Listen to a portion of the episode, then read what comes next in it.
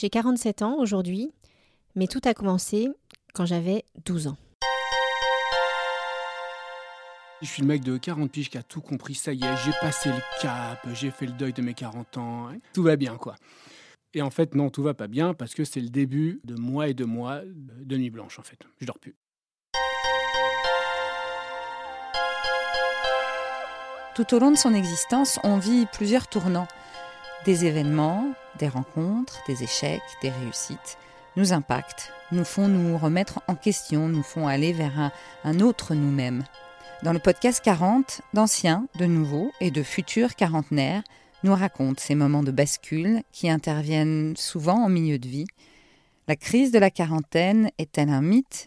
Pourquoi est-elle souvent vue comme un malaise plutôt qu'une renaissance?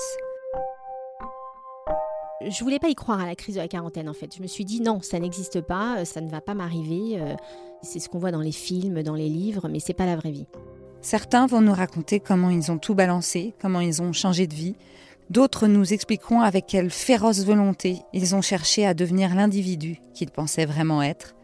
En tout cas, tous vont nous emmener dans ce qu'ils ont traversé, ces instants intenses, heureux, malheureux, libérateurs, fous, drôles, inquiétants inspirant.